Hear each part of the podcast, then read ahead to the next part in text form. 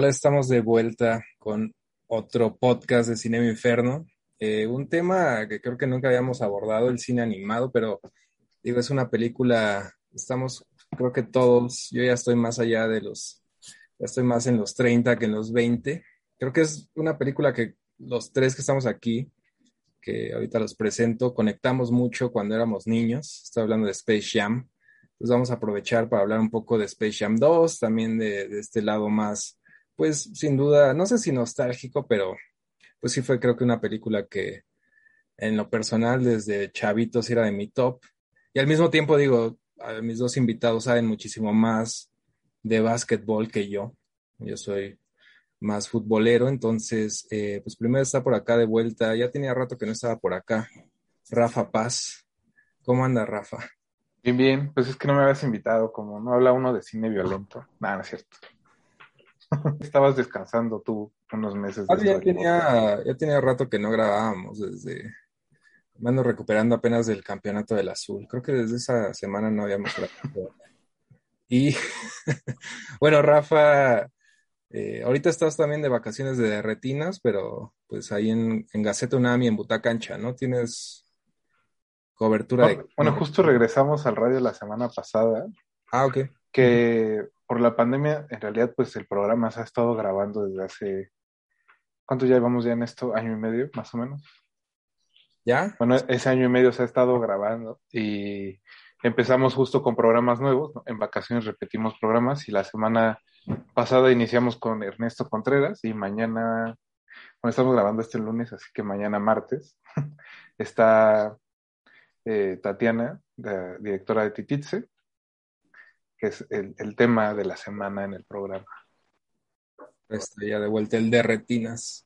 Y por otro lado, tengo Iván Elvira, que bueno, es la primera vez por acá en, en, Cine Inferno. ¿Cómo andas, Iván? Que ahorita igual vas a, estar cubriendo el Fantasia, ¿no? Eh, sí, estoy ahí cubriendo para You Rocket, el Fantasia. Eh, y pues nada, acá, yo, yo me considero fan de, o sea, conocido el básquetbol, me gusta. Pero pues ahí, a ver qué. Digo, yo, yo lo digo, a Rafa sé que, que, es bastante seguidor. Yo he visto también tweets tuyos, por eso lo, lo decía.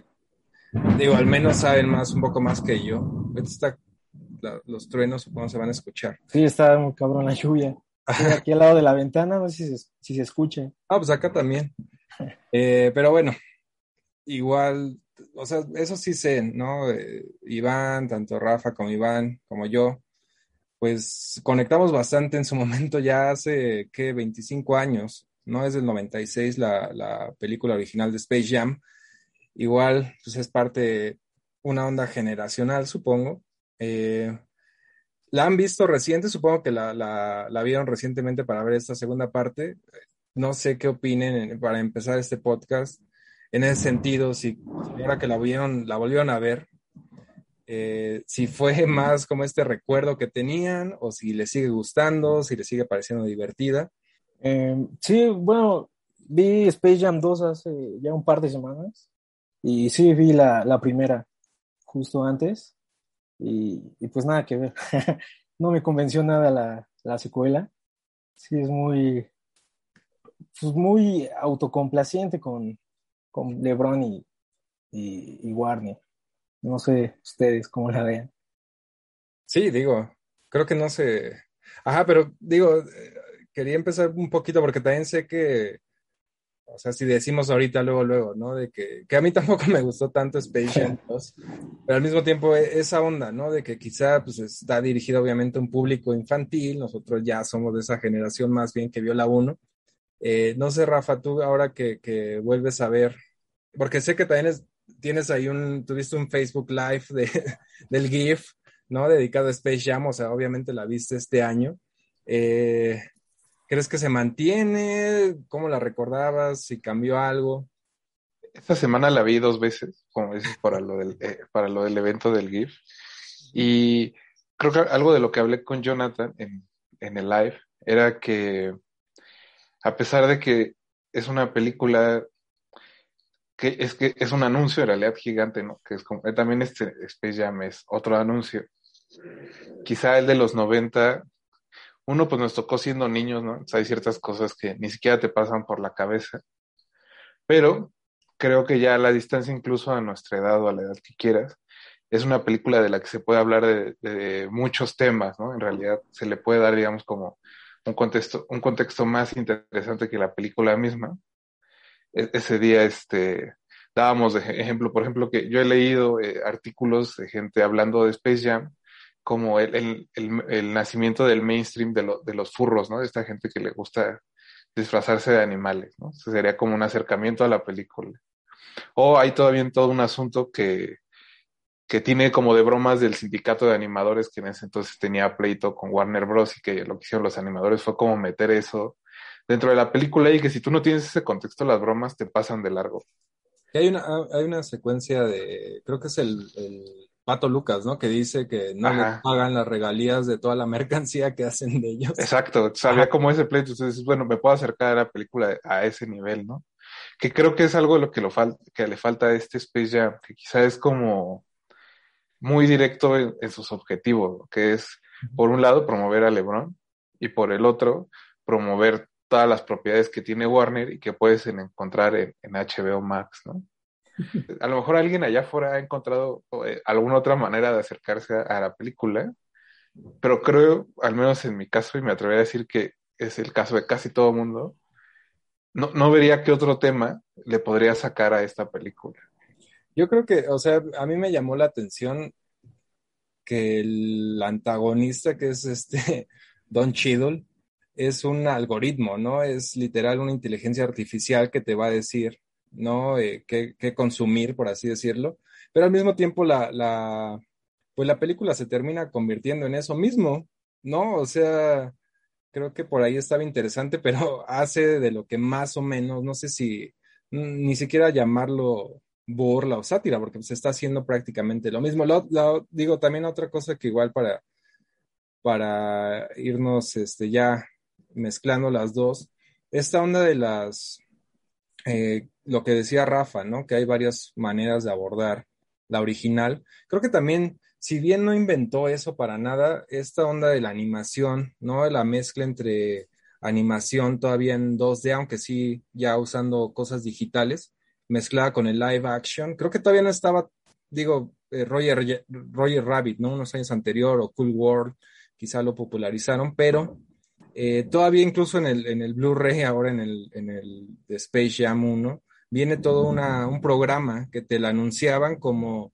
eh, es, un extra y es un programa que salió antes de, la, de que se estrenara la película y sí te la anunciaban como algo, como un avance tecnológico importante, ¿no? Para su época, eh, que creo que esta película pues para nada lo tiene, ¿no? Ya es más de lo que hemos estado viendo recientemente. No sé cómo la ven por ahí, porque también la, toda la primera parte prácticamente de Space Jam 2, pues es animada, ¿no? E incluso en 2D, con, eh, cambia esta onda de, mezclar y después quizá la, actualización literal, ¿no? Como lo dice el, villano, es esto que ponen a los Looney Tunes ya ahora sí en, 3D, ¿no? Bueno, en, digital y demás. No sé cómo la vieron por ahí. Por ejemplo, lo que mencionas de la comercialización y, todo eso, eh, yo en lo, en lo especial ya dentro de este collage de personajes que era Space Jam 2, tipo Ready, Player One. Eh, me hubiera gustado, por ejemplo, que involucraran a, los Animaniacs, a, los hermanos Warner, por ejemplo. O sea, ese tipo de humor que utilizaban los Animaniacs creo que es lo que intenta Space Jam 2 mal. No, sé si, me explique. Eh, eso hubiera estado muy chido, ¿no? Ver a los Looney Tunes con los Animaniacs. En eso de la animación 2D y 3D que, que mencionas, ¿sí? Bueno, yo, tengo, creo que en parte se debe a que ahorrarse un poco el tiempo en C de LeBron James, ¿no? O sea, es más fácil llevarlo a, un estudio a que preste su voz a una versión caricaturizada de él, tenerlo en el set, ¿no? Tanto tiempo, y, más que pues, es LeBron James. O sea, seguramente lo que menos tiene es tiempo por su obsesión con el básquetbol. Sí.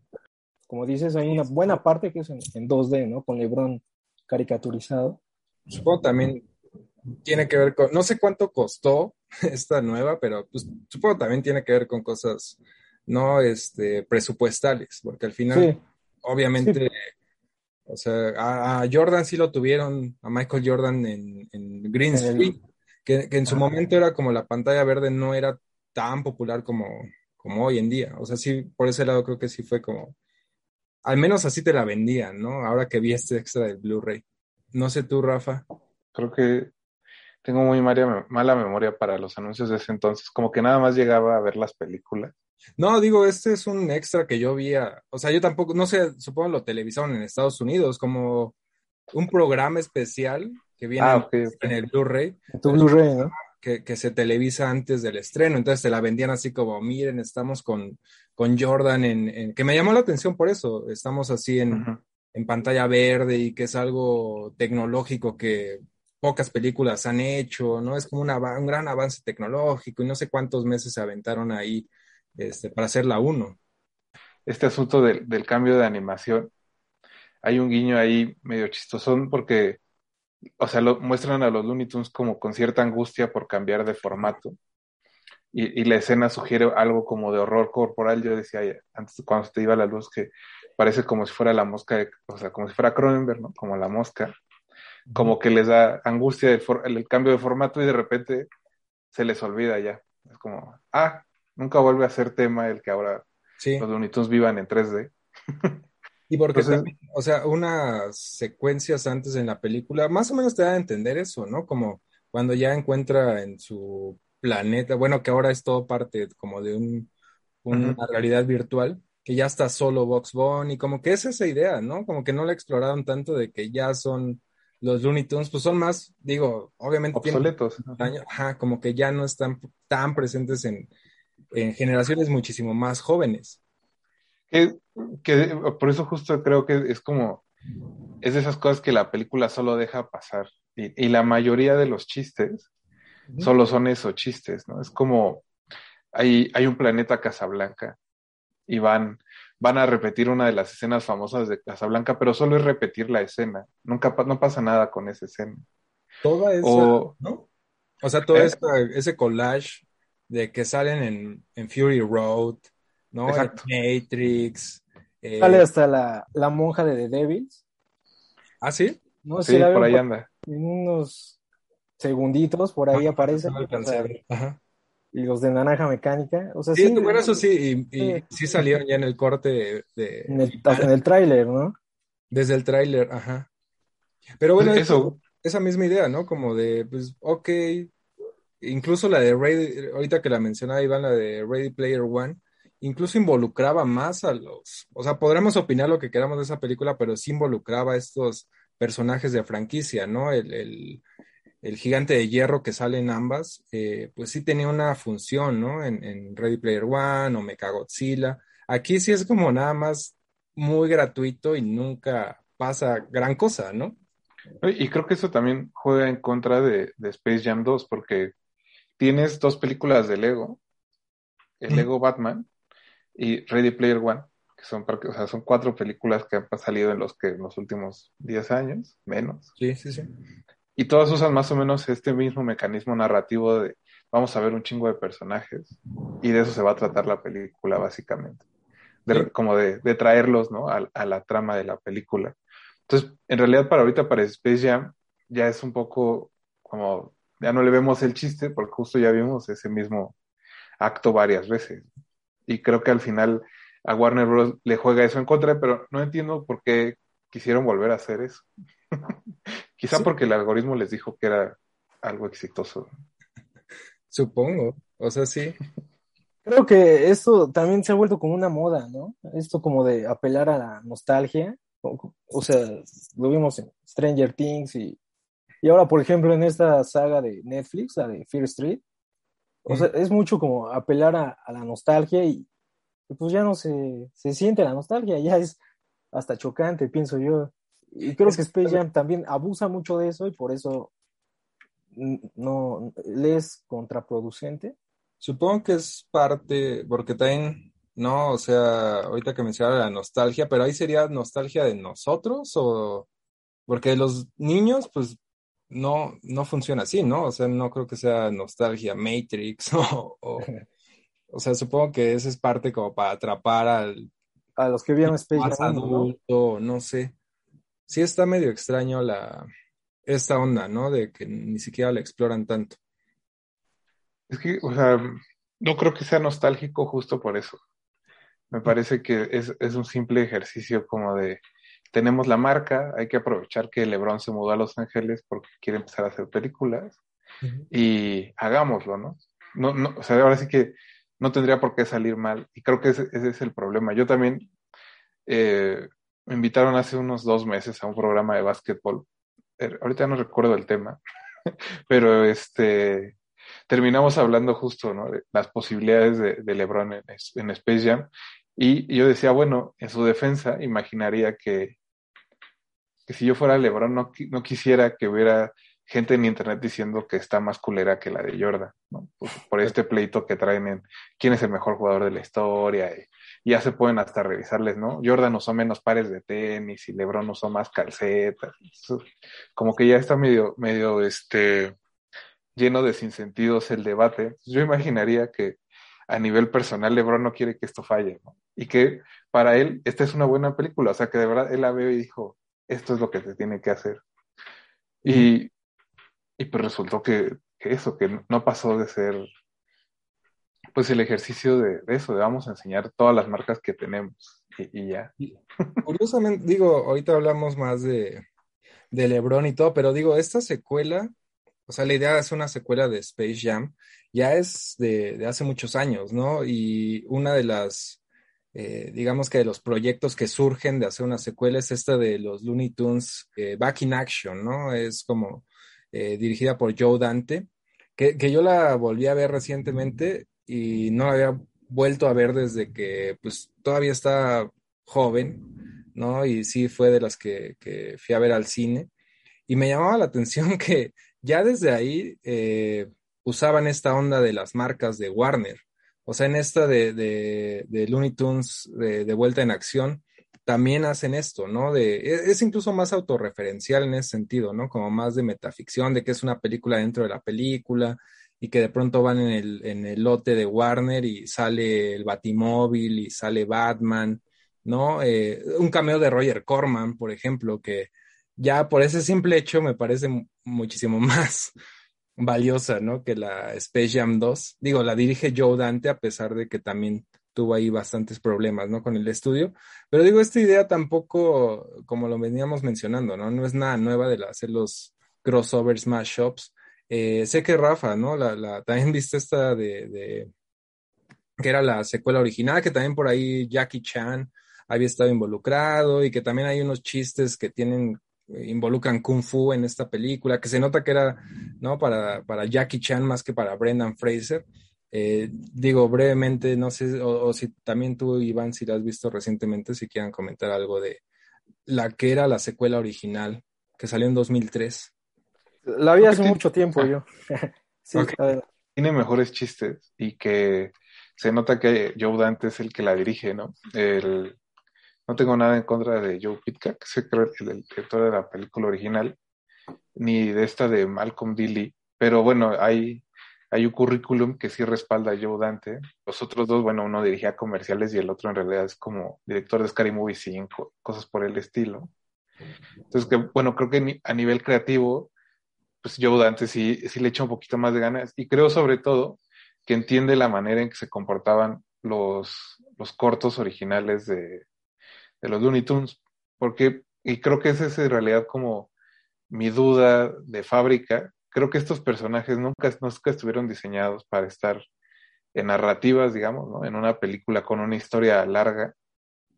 Y al, meter, al tratar de meterlos en eso, pues tienes que encontrar la manera en que no pierdan su esencia. Que en, la, en la Space Jam original más o menos lo consigue. Creo que Joe Dante lo hace mejor que en las otras dos. Y en esta, en este en especial, yo siento que los Looney Tunes no tienen como su eso, el ser Looney Tunes. O sea, hay, es el personaje de Lola Bonnie, ¿no? Que es como el nuevo personaje, en realidad no tiene mucha historia de, dentro del legado de, de, esas caricaturas, pero ella en especial nunca se comporta como Looney Tunes, nada más está como para dar el mensaje este, de buena onda, para el personaje femenino que nunca fallece, ¿no? Hay como ciertas cosas que cumple ella, pero a pesar de cumplir todo eso, no es un Looney Tunes. Sí, Y digo, nada más mencionar, por ejemplo, en la, en esta de Joe Dante, por ahí también hay un cameo del, del robot de Forbidden Planet, ¿no? El, o sea, más allá de que también, curiosamente, ya desde 2003 traían esta idea, ¿no? De mezclar ahí eh, personajes y propiedad de Warner. Incluso es esa película que tampoco es la gran película, eh, tiene cosas bastante, o sea, que son más memorables de lo que vimos acá, ¿no? Eh, en Space Jam 2. Y bueno, digo, en la onda de los Looney Tunes, creo que nada más en, Space Jam 2 es esta idea, ¿no? De que al final, pues, sí, como que ganan el juego por eso, ¿no? Eh, porque LeBron James, que lo pintan como alguien súper, como más convencional o tradicional, ¿no? Del, del básquetbol, que igual digo, ya el juego en Space Jam 2 no tiene mucho que ver con el, con el básquetbol como tal, y ya los deja ser libres. Pero más allá de eso, pues sí, no hay, no hay gran cosa, ¿no? Eso también se me hizo una, una tontería en Space Jam 2. Por ejemplo, esto de los puntos por estilo o, algo así, es también muy absurdo, que me cayó muy mal, o sea, no sé. en ese sentido, por ejemplo, hay una película, no sé si la han visto, esta de Kung Fu Dunk, es hongkonesa. No, yo no. Eh, es hongkonesa, es muy al estilo de Shaolin Soccer, pero de básquetbol. Ah, eh, entonces tiene mucho esto de, la farsa y la fantasía, pero lo interesante de esta película son las acrobacias, así como en Shaolin. Eh, aquí en esta de Kung Fu se hacen aún más evidentes. Eso, por ejemplo, creo que en Space Jam 2 no tiene. O sea, el básquetbol es súper aburrido. es puro CGI. No, o sea, a mí en lo personal me hubiera gustado ver más eh, acrobacias, aunque sean de, pues, de estos personajes de caricatura. Porque incluso los villanos, o sea, no tienen nada que ver con los de la película original. O sea, vemos un Clay Thompson que lleva como dos años lesionado, que es totalmente genérico. y un Damian Lillard que, que, ni habla, o sea, puede ser cualquier personaje.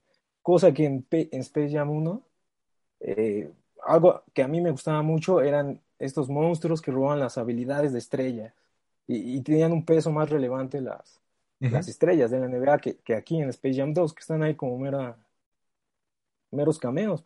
Sí, justo ahorita, ¿no? Y Iván toca, pues, uno de los temas más importantes, ¿no? Para abordar estas películas, que es la onda del básquetbol, ¿no? O sea, creo que, digo, la, la Space Jam 2 curiosamente inicia con esta, es uno, el otro el otro punto dramático, ¿no? La, entre comillas, pues sí, la rivalidad que se está forjando entre LeBron James y su hijo, ¿no? Que bueno, es un actor, ¿no? No es como, eh, no lo interpreta a su hijo, eh, pero esta idea, ¿no? De que quizá para las nuevas generaciones ya están más metidos en, videojuegos, ¿no? Que, que, LeBron James quiere que su hijo siga jugando básquetbol, ¿no? Y sea prácticamente como él y al final, bueno, es, es como el mensaje, ¿no? De la película, como deja ser eh, lo que tu hijo quiera, ¿no? No, no le metas ahí como mano.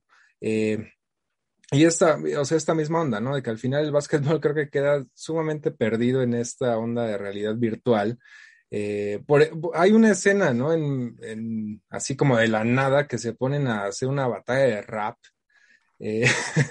no creo que es el Porky o y que también siento ahí. Los le ponen, ¿no? Ajá, ándale, sí, el, el Notorious PIG. Eh, ¿Qué digo? Bueno, ahí la referencia a Notorious Big, ok. Pero también se siente como ahí medio el algoritmo, ¿no? De, ok, los más jóvenes ya no escuchan, más bien escuchan más hip hop o eh, están muy clavados en los videojuegos o Bad Bunny o todo esto. Eh, Bad Bunny con Metallica. Bad Bunny con Metallica. Eh, no sé ustedes que, repito, yo la verdad, más allá de LeBron James, que también lo conozco sumamente superficial, eh, yo no, yo no reconocía a los otros que hacen ahí como los otros jugadores que, que también siguen la misma fórmula de la 1, ¿no? Que terminan siendo los rivales de otra forma muy diferente. Creo que estoy de acuerdo también con, con lo que decía Iván, que es muchísimo más memorable, ¿no? La onda de que les roban los poderes y que Charles Barkley anda bien preocupado, ¿no? De qué me pasa, va a jugar ahí con unas niñas, se va a rezar, ¿no? Como tan solo esa mini subtrama en la 1, o sea, sí es algo a mí me da mucha risa, ¿no? No sé acá ustedes que, conocen más a estos jugadores o en general del básquetbol, ¿qué, qué opinan de esto? O sea, uno, Jordan tuvo suerte porque Charles Barkley es quizá, o sea, después, y tiene una persona incluso más grande que Michael Jordan, digamos, es, es ahora más figura pública. Hay una razón por la que en cuanto se retiró empezó a hacer el programa de los miércoles de la NBA en la noche. O sea, lleva, lleva más tiempo haciendo ese, programa que como jugador de la NBA. Y que eso, eso ayuda mucho en la primera película, porque como dices, de repente nos podemos desconectar de, de Jordan y, pasar tiempo con alguien más, ¿no? Que está pasando por lo mismo, dar como otro punto de vista, y eso nutre a la película de algo. Y pues creo que los personajes están elegidos de manera de que no necesites tener demasiada información sobre ellos.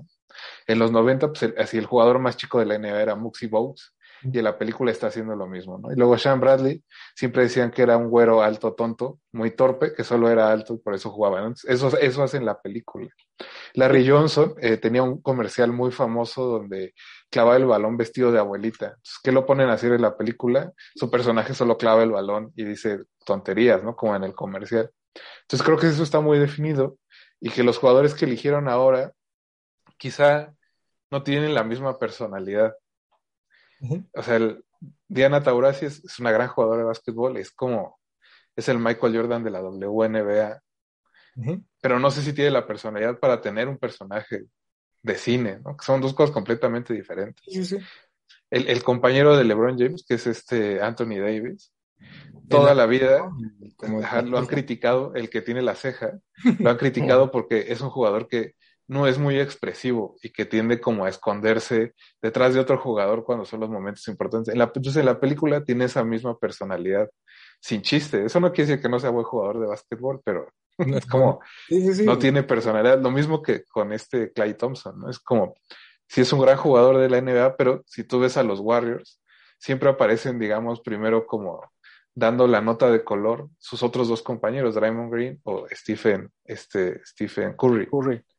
Ajá, entonces creo que eligieron más como de qué jugador es costeable que venga, cuál podemos comprarle un poco la marca para que se aparezca, porque también eso, ¿no? Hay que negociar con Nike para que un jugador aparezca cuadro, con, o con los que tengan los derechos de los tenis, este, hay como un chingo de cosas a nivel empresarial que llevaron a que eligieran estos jugadores, pero ninguno creo que tiene como la personalidad suficiente. O sea, vamos, en esta película no hay algún momento en que la, narrativa se vaya de LeBron y le dé 10 minutos a Anthony Davis, por ejemplo. O sea, hay una, hay una secuencia nada más, que es el hijo ahí, ¿no? Como capturando a los jugadores para su videojuego. Y luego ya los convierte como en monstruos, bueno, como en una mezcla ahí extra. Ya se pierde toda, o sea, nunca vuelves a... Yo que no los conocía así a profundidad, pues nunca realmente sabes quiénes son o ¿no? O sea, como que se pierde todo esto. Y digo, en la otra también está Larry Bird, ¿no? Eh, ahí con, con, la otra subtrama, ahí con... Jugando golf con... jugando golf con... Eh, Bill Murray. Bill Murray. No, pero justo, o sea, digamos que el, el, el, el, basquetbolista, el mejor basquetbolista del mundo antes de Jordan puede ser Larry Bird, ¿no? Entonces es como un hombre súper famoso y que siempre tuvo este asunto también de hacer comerciales. creo que al menos tiene como la capacidad suficiente de contestarle los chistes a Bill Murray. Sí. Y que se sienta algo natural, ¿no? Es como, imagino que Bill Murray es como el Jordan también de su pedo, entonces él llega al set y hace actuar a todo mundo, ¿no? Los hace jugar a todos bien.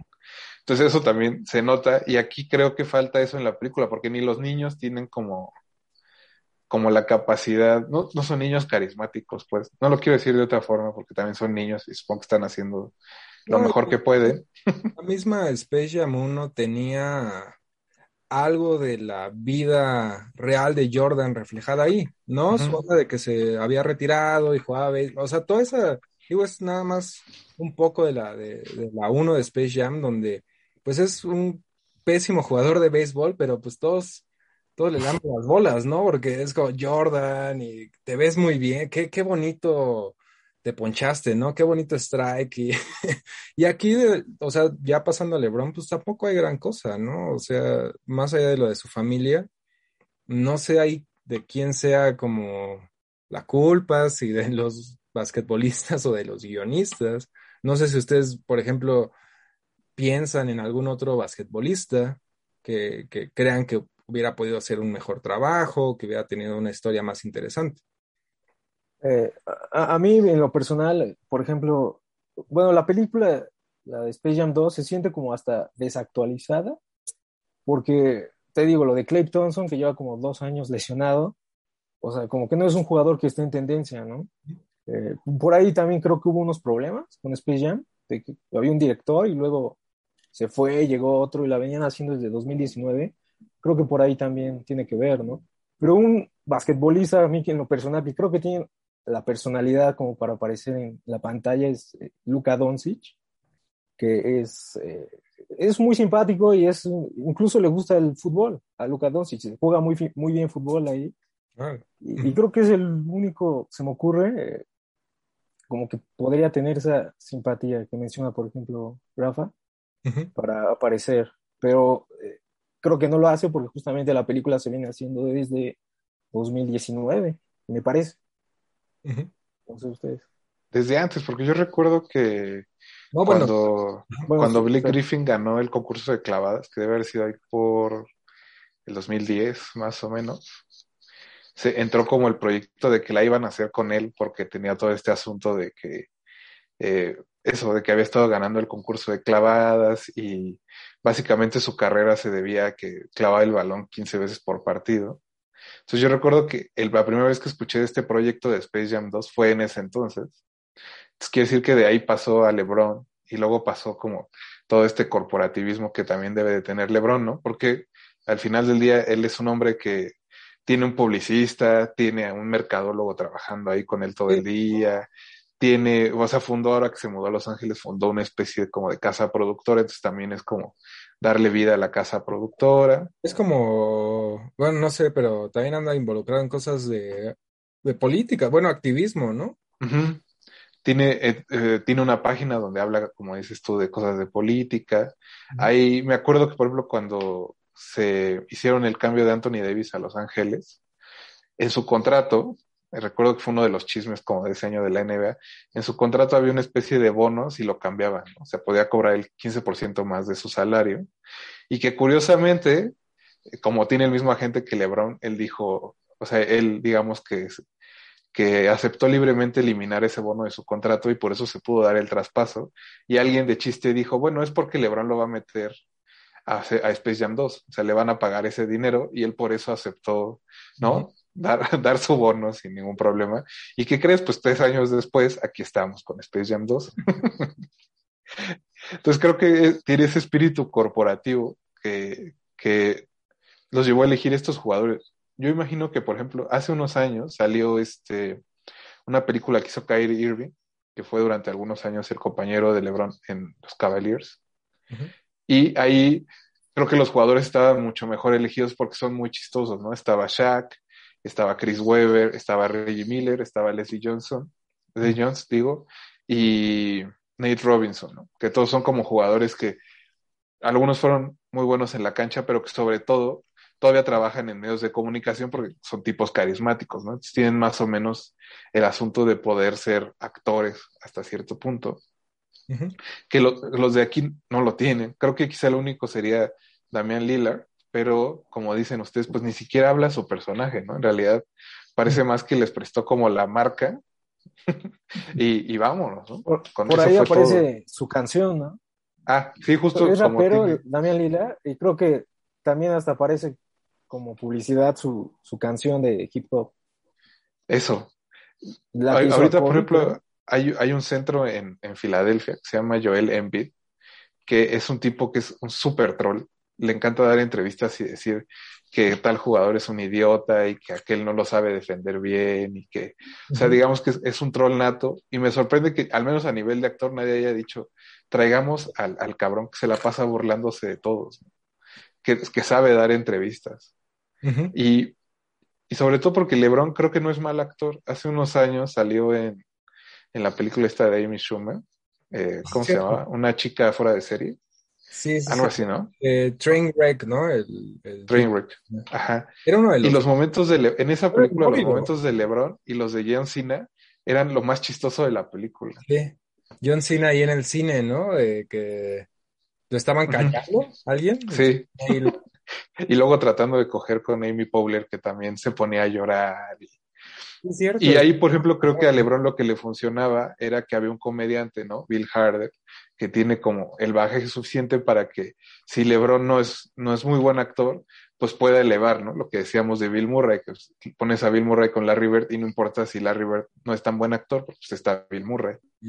Y aquí, como decía Iván, a veces se nota que está LeBron en una pantalla verde, con gente enfrente en, así en, látex y con bolitas en la cara y que eso no le permite como tener buen, buena química con, sus otros, con los otros actores, ¿no? Yo vi, por ejemplo, un detrás de cámaras y en ningún momento se ve que esté Zendaya con LeBron en el mismo set, que Zendaya hace la voz de Lola Bonnie. Entonces es como, esa falta de química entre todos se nota bastante. Sí, sí, sí, sí, como que no hay alma. Yo no me acuerdo, en esa de, que mencionas de Yuda Apatow, termina, ¿no? En, ahí en una cancha de básquetbol como porrista o algo así. ¿Es eso? Sí, hay un chiste, sí, sí, sí. Sí, porque LeBron es el, personaje de Bill Harder, es su, representante, es su, representante o es un reportero. No me acuerdo una de las dos. Creo que es un reportero.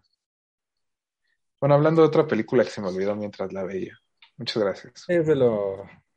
La que menos me gusta de, de Yurapato, pero sí tiene escenas así divertidas. Ahorita también, o sea, digo, el spoiler, spoiler alert. Eh, creo que eso resume mucho de, para mí, Space Jam 2, que al menos lo que más me había emocionado de la película es cuando dan a entender de que va a salir Jordan, Michael Jordan, que va a ser ahí eh, que va a ser el que reanime el vestidor después de, que digo, también es la misma formulita, ¿no? Eventualmente de la 1 que van perdiendo y eventualmente, ¿no? Eh, eh, remontan y terminan ganando, ¿no? este, este juego. creo que eso resume mucho de cómo yo estaba, al menos para mí, de cómo estaba viendo la película, que me animó bastante. Dije, ¿a poco va a salir Jordan? Y hasta cómo lo, lo van construyendo y todo ahí va el spoiler, no sale, pero digo, aún así esa secuencia a mí me dio mucha risa y creo que con las pocas personas que estaba viéndola, viéndola en el cine, eh, fue la que más funcionó, ¿no? Que es el chiste de que sale Michael B. Jordan, ¿no? Que obviamente también ya un actor bastante famoso, Creed, eh, Black Panther, ¿no? Eh, no sé cómo vieron esa, esa onda, que a mí me parece que un poco igual para ir concluyendo con esto de Space Jam 2, eh, resume mucho, ¿no? en lo personal yo estaba más animado por volver a ver a Jordan que por continuar viendo a LeBron. Digo, no tengo nada en contra de LeBron. Eh, o continuar viendo lo que estaba sucediendo en la película. Fue uno de mis, de, los chistes que me dieron más risa, hizo de Michael, B. Jordan, y, y, por otro lado también fue como la mayor decepción, porque uno esperaba que por lo menos eh, apareciera un cameo de Jordan, algo, pero no, o sea, la película ni siquiera sigue como una continuación de la 1, o sea, por ahí hay un chiste que mencionan Box Bunny, que se le hace muy familiar jugar un juego de básquetbol con estrella, y ya es todo lo que se hace en referencia a la primera. Eh, creo que eso es algo que tampoco me gustó, me decepcionó bastante que, que no haya como una continuación a, es como la primera, ya, más que ese chiste que termina entre risa y decepción. Es como un mundo alterno donde de pronto hay esta cierta medio metaficción, ¿no? De que, ah, pues yo ya estuve ahí, jugué, ya, ya, ya jugué una vez, ¿no? Con un basquetbolista famoso y demás, pero pues sí, no, no hay, no hay ningún tipo de continuación para nada. Es que creo que es parte como del asunto de la película. Al final, es una película que se cubra mucho en salud, en el sentido de, ah, te estamos guiñando el ojo de que de que mira, ellos mismos dicen, no, es como un anuncio y te guiñamos el ojo. Ah, es la tercera vez que hacemos esto y te guiñamos el ojo. Pero igual que digamos como estos cameos de la abuelita en lo de Matrix y cosas de esas, que, que me dejaban más bien el sabor. Imagino, a lo mejor ustedes no se acuerdan de eso porque son más jóvenes, pero hubo un momento en el que se hizo muy popular como vender afuera de, la, afuera de las escuelas fotos, como de los Simpsons haciendo otros personajes. Mm, ah, por, ahí acaba de salir un reportaje sobre el dibujante que hizo todo eso, pero bueno, o sea, me da la impresión de que es solo eso, como LeBron James, como decías tú, ¿no? En lo de Mad Max. Eh, LeBron James en Casablanca. Entonces tiene como ese mismo espíritu que no trasciende eso, el de ser una foto, el de ser un momento, y que la misma película, este, pues como que se, se trata de envolver en, este, en esta metaficción, que nunca llega a ser en realidad metaficción, solo es un guiño y ya. Hay, hay muchísima más metaficción y autorreferencia en la de Joe Dante. Y ahí también hay eh, el cameo de Michael Jordan. Ahí sí tiene cameo Jordan. Bueno, no sé qué tanto hay un asunto también de derechos, ¿no? Porque, porque bueno, Jordan es como su propio animal publicitario. Sí. Y que entre LeBron y Michael es obvio que hay una, una relación de amor y odio, porque, pues, ¿no? LeBron ya dice que es el mejor y luego Jordan dice que no hay manera. Entonces, el año que parece que va a ganar LeBron el campeonato, Jordan justo antes de los playoffs suelta su documental, ¿sabes? Como, o sea, hay Ah, sí. un asunto ahí interesante, ajá, de, de cómo ellos en realidad sí se tiran, sin hacerlo directamente, porque al final del día saben que, que todos los micrófonos están en ellos. Creo que no puede haber una confrontación tan abierta en ese sentido de, Sí, de tirarse ellos dos mierda. Pero de que está ahí la rivalidad, por supuesto que está, ¿no? O sea, No, que era, o sea, cuando estaba, estaba vivo Maradona, ¿no? Que era, o sea, Messi lo ha de ver siempre, ¿no? La comparación de los mismos goles, mismos movimientos, misma estatura, y siempre, bueno, pues tú no has ganado el mundial, ¿no? Exacto, que es, es lo que dice. O sea, por ejemplo, y lo digo, me, me parece interesante porque creo que Jordan también conoce muy bien las- los beneficios de una película. Hay una razón por la que The Last Dance se llama así y lo soltó justo antes de los playoffs, porque ahora esa es la narrativa. Ya nadie se va a acordar de, de que Jordan regresó dos años después a jugar a los Wizards y Ah, que sí. dieron pena tres años y que se volvió a retirar y fin, ¿no? O sea, la gente, para la gente Jordan se acaba con ese documental que está ahora en Netflix y que es palabra sagrada porque está en Netflix, ¿no? Así, así se manejan ahora las cosas. Entonces creo que e- es, ahí faltó también a lo mejor un poco de colmillo, no sé si no se quisieron meter en problemas, ¿no? El equipo LeBron o el mismo Warner. Algún, algún gag, ¿no? Eh, ahí como, Ajá, algún chiste más en serio como de, no, él es el mejor, no, tú eres el mejor. O sea, incluso que los Looney Tunes dijeran algo, ¿sabes? Como en el mismo guiño de Box diciendo, ah, el otro jugaba mejor. O, cual- o sea, alguna tontería. Hay alguno, ajá, porque sí hay unos gags, ¿no? Como de que Don Chido creo que dice, ¿no? De, al hijo de, de Bron, de, pues, te abandonó como abandonó a, al Heat, Miami, a, los. Cavaliers. y como va a abandonar a los Lakers, o sea, ese tipo de gags hubiera estado bueno, ¿no? Como la, la referencia a Jordan. Ahí, eh, y eso, al final es una película donde solo se van sumando oportunidades perdidas. Yo sé que le ha gustado a mucha gente, o sea, yo tengo un amigo, por ejemplo, Oscar Rodríguez, que si escucha esto, le mandamos un saludo. Quizá ya lo dejó de escuchar porque le gustó mucho la película en el sentido de que lo volvió a, trans- a transportar hasta cierto punto a ese Space Jam original, ¿no? Digamos, hay otros personajes o hay otras dinámicas, pero él volvió a sentir como algo muy similar a verlo y está chido. O sea, entiendo también que, que haya gente que entienda, que sienta eso por la película, pero a mí, a mí me parece que se queda corta en eso, no ser algo más que un anuncio para, pues para saber que todo eso está en, HBO Max. Ojalá te paguen la pauta publicitaria, Eric. No creo. Digo, a mí, digo, no, no me encantó, tampoco es como una película que haya odiado, ni mucho. O sea, supongo que, creo que así pensándolo de lo que más disfruté, pues hasta cierto punto fue esta actualización de ver a los Looney Tunes, pues ya, en- obviamente es inevitable, ¿no? Verlos en CGI y ya como en 3D y todo.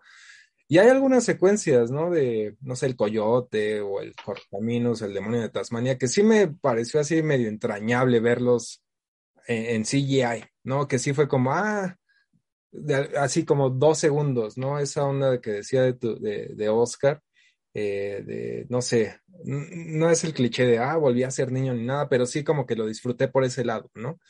Eh, pero bueno, no sé, Iván, si, si quieres comentar algo de Space Jam, ya nada les quería preguntar ahorita para ir cerrando eh, cosas más de, de cine y básquetbol, pero de Space Jam 2, no sé si, si quisiera cerrar con algo.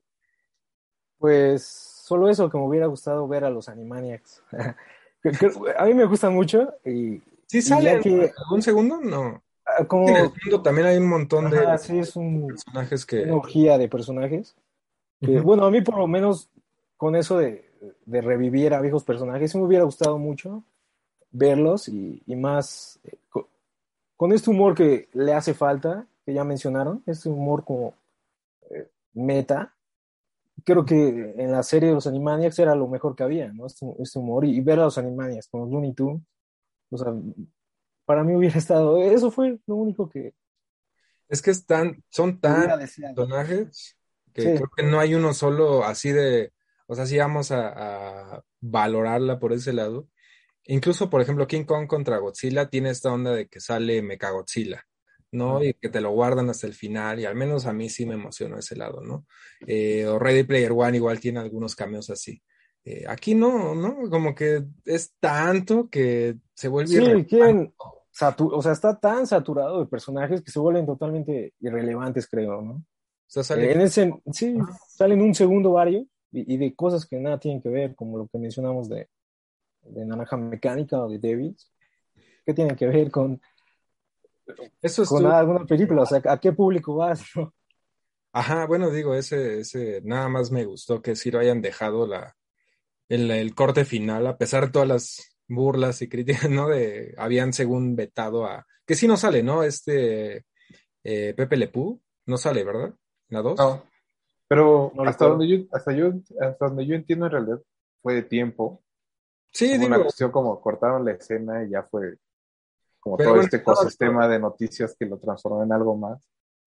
pero aún así está medio extraño que pongan a, a los de Naranja Mecánica, que sí son, Sí, claro. Sí, son sí, sí. como violadores. En una película, pues, para niños, y sí salen ahí, se ven, ¿no? En el fondo. Con Eh, la, con la monja. Ándale, sí, sí, sí. Y los de. Por ahí andan los White Walker, ¿no? De Game También. y demás. Ya para, digo, para. Porque creo que de Space Jam 2 ya no habría más que. Ah, bueno, yo solo quería agregar de la película en específico, que también me sorprende lo malo que es el soundtrack. Creo que, que si algo tiene la película del, que del mencionas. 90, de los 90, es que el soundtrack es mejor que la película, ¿no? Es, es un disco increíble. Que yo creo que cualquiera que fue niño en los 90 se le grabó y todavía conoce las canciones. Y, o sea, no, ¿sabes? Como es, es un gran, gran soundtrack. Y este en específico también creo que no tiene personalidad. O sea, eh, ya ni me acuerdo qué canciones salieron. exacto. Yo, yo, así yo tampoco recuerdo ni una sola de las canciones. Y, o sea, y no tengo nada contra el hip hop Yo actual. solo recuerdo la de, la de Lilar, que creo que aparece en los créditos, ¿no? Y eso, ajá, que quizás Y la eso única. porque es de Lilar. Entonces, ahí también se No, les fue la oportunidad. El original, sí. O sea, desde que empieza con. Que, que Seal, ¿no? La de este cover de Fly Like an Eagle. Eh, Ay, la canción de R. Kelly, que ahorita, digo, ahorita R. Kelly es así como, es, bueno, no es, es, es uno de los peores hombres en el planeta, pero sigue siendo una buena canción, ¿sabes? Como, Sí, es, es, inseparable de la película, ¿no? Incluso las otras, ¿no? O sea, sí, I Believe I Can Fly. eh, y las otras mismas, ¿no? Como la de Welcome to the Space Jam o, la de los, los Monsters y todo esto. Incluso la de Joe, Da- digo, regresando a esto de que hasta la de Joe Dante, que está mejor que la de Space Jam 2. Digo, al menos tiene ahí una de Viva Las Vegas, ¿no? Que es como pues, lo obvio de que se van a Las Vegas y todo, pero sale Box Bunny. Esta sí, no, de, Es algo. menciono, se me, se me pasaba a mencionar eso del, del soundtrack, que pues sí, no, no, no pasa gran cosa. Y ya, es, alrededor de Space Jam creo que ese será mi último comentario. Pues yo nada más para aprovechar que están por acá, eh, preguntarles de cine y básquetbol, algún, alguna recomendación en general, digo, pues para aprovechar, porque es, nunca hablamos por lo regular de deportes en general y bueno, se presta la ocasión. Y creo que hay varias cosas, ¿no? La de Spike Lee, ¿no? Ah, que es un gran aficionado de básquetbol de la. Eh, la de ¿Cuál Denzel, ¿Cuál? la de Denzel, eh, Sí, He He Got- Got Game. He Got Game. Ahí está, que sale eh, Ray Allen, es el protagonista, ¿no? Rafa. Sí, Jesus Sells Words. Me gusta también mucho esa de, ah, este, He Got Game, pero creo que mis dos películas favoritas de básquetbol, una es eh, Above the Rim, que es del Oh. 94, si no me equivoco, Ahí que con sale Tupac y- Tupac. Y Esa. Bond, ¿no?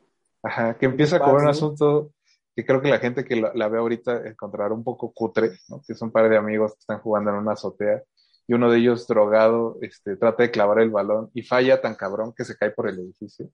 Sí, es que uno, está retando, ¿no? A ver quién salta más. sí, yo salto más alto y no sé qué. Y, el otro güey, sí, le pega y se cae del edificio. Sale volando. Pero pues, después de eso se vuelve una especie como de thriller urbano sobre que culmina ¿no? en, una cancha de básquetbol muy famosa en Nueva York, el, eh, el, Rutgers Park, se llama.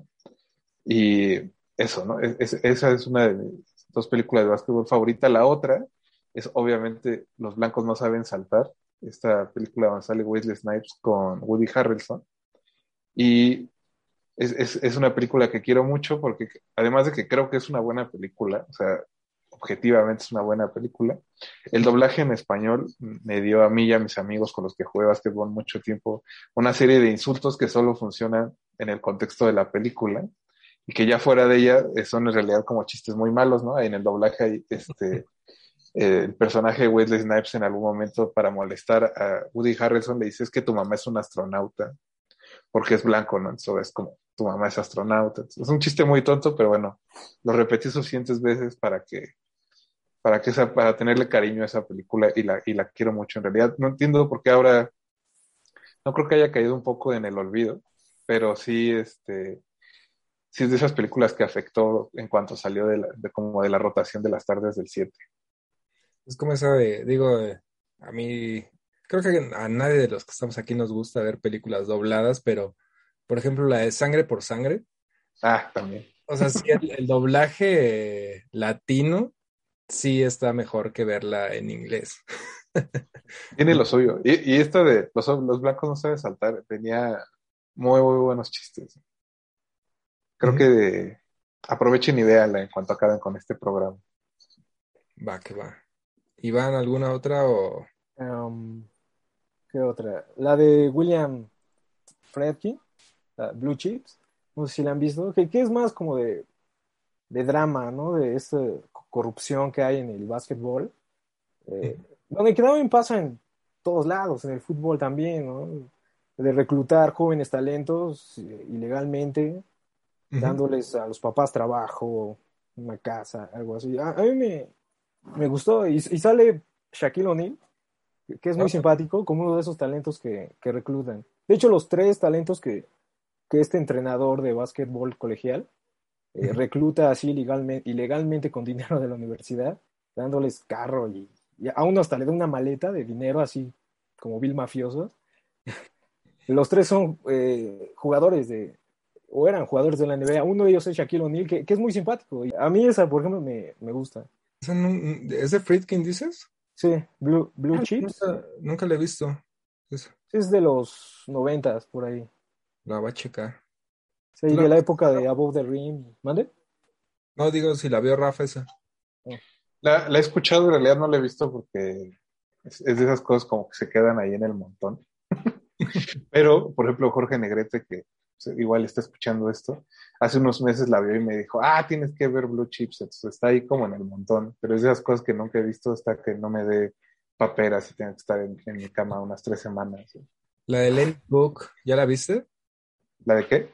El documental de los, digo, yo ya no les voy a recomendar ese documental de los hermanos Safdie, de Lenny, ah, Lenny Cook, ¿no? Ajá, que igual era compañero, bueno, de la generación de, de LeBron James y, James. y Amar Studamayer, algo así. Ajá, era como... Era de ese, que era hasta mejor, ¿no? Según que, que LeBron.